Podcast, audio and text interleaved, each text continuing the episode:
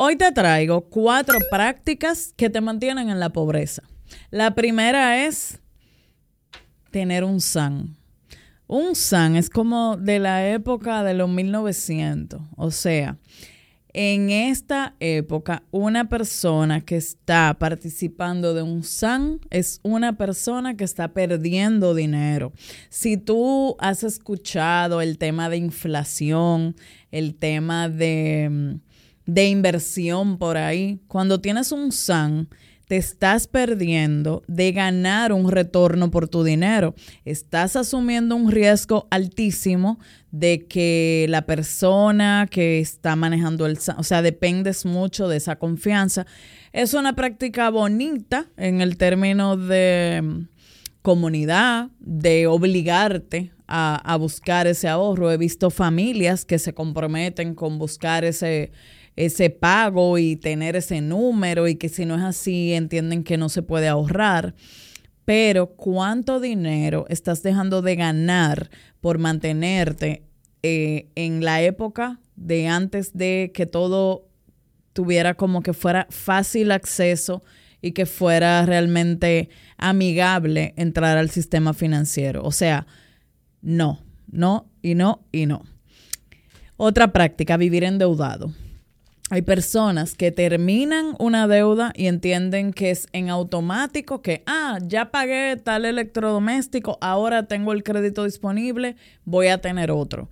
Eh, me llamaron del banco y, y me ofrecieron una tarjeta y tengo una tarjeta más. O sea, analicen en el año cuánto le pagan al banco por mantener, eh, o sea, el costo financiero de todos los productos que tienes, analízalo, porque eso te va a ayudar a entender que no es gratis. Entonces, solamente mantén productos que sumen dinero a tu bolsillo y ten mucho cuidado de llenarte de productos que, que te van a costar. El tema de vivir endeudado es una...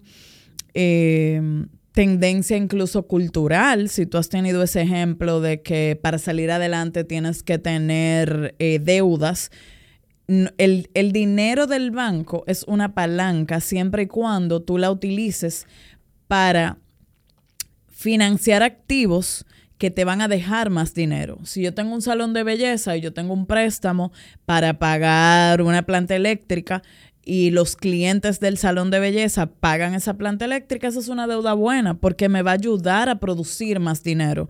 Pero generalmente una persona que vive endeudada es una persona que financia deudas de consumo con el, el, préstamo o que tiene todo el tiempo que aunque sea cuotas, aunque sea que todo lo tiene que comprar debiendo, me voy más lejos. Una persona que tiene el hábito de vivir endeudada, eh, le debe a un familiar, aunque tenga el dinero, dice, ay, págalo tú, que yo luego te lo pago. O sea, hay personas que les cuesta pagar, aunque tengan dinero. O sea, eso, eso es algo que, que lo he visto mucho y que se debe trabajar porque vivir endeudado por deporte no es algo sano. Lo anormal debería ser que tú tengas que acudir a una deuda porque no puedas cubrir. Se supone que una deuda viene cuando tú no tienes la capacidad financiera de hacer frente a una situación o a un compromiso. Una deuda es literalmente una falta de planificación y de responsabilidad tuya ante tu dinero.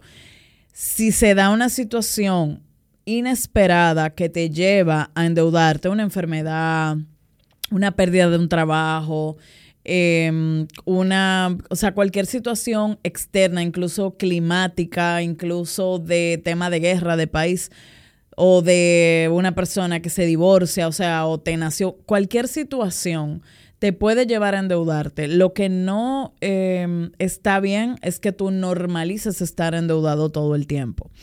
Lo otro, dejar tu dinero en tu cuenta de débito. Hay personas que tienen que tener, Sara, tengo que tener un millón de pesos en el banco. Si yo no tengo un millón de pesos en mi cuenta, no me siento bien. No, o sea, calcula, tú puedes hacer así, mira, por un millón de pesos, yo pierdo en el año 8%.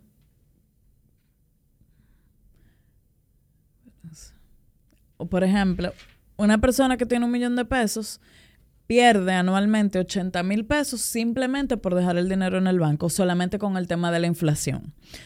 En momentos donde la economía tiene inflación, tú tienes que tener tu dinero en algo que te dé, además de guardarte el capital, que te dé una ganancia, que te dé un retorno. Entonces, usar tu tarjeta de débito eh, o trabajar con débito es totalmente eh, contrainteligente para tus finanzas. Entonces, ¿qué yo sugiero? Dejar el mínimo dinero en el banco, calcular por lo menos tres meses de un, de un fondo de emergencia e incluso hay cuentas donde en el mismo banco hay cuentas que fomentan el ahorro y te dan a ganar un porcentaje anual eh, especial y sobre todo no te van cobrando una mensualidad por mantener dinero en la cuenta.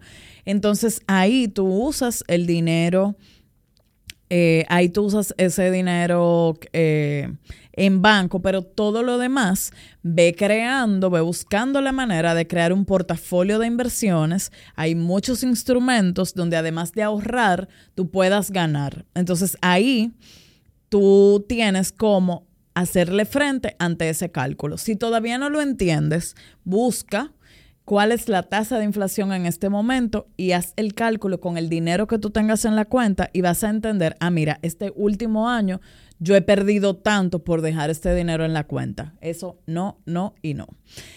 Otra práctica en la que no deberías caer que te impide ser rico es comprar dólares.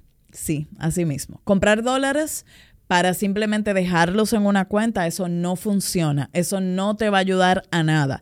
La única ventaja de tu comprar dólares es ubicarlos en una fuente de inversión que te permita, además de guardar una moneda distinta a la de tu uso regular, ganarle un retorno a esos dólares. A mí me encanta invertir en dólares porque eso te va a permitir luego adquirir ya sea inmuebles, ya sea viajar, ya sea eh, un vehículo, porque todos los grandes bienes en nuestro país, uno los, o en, en muchos países de Latinoamérica, tú los adquieres en dólares, pero comprar dólares para dejarlos en una cuenta no tiene ningún sentido. O sea, comprar dólares necesita que tú tengas un plan y que tú identifiques en qué instrumento tú los vas a invertir para además de acumular dólares, que esos dólares tengan un propósito de inversión.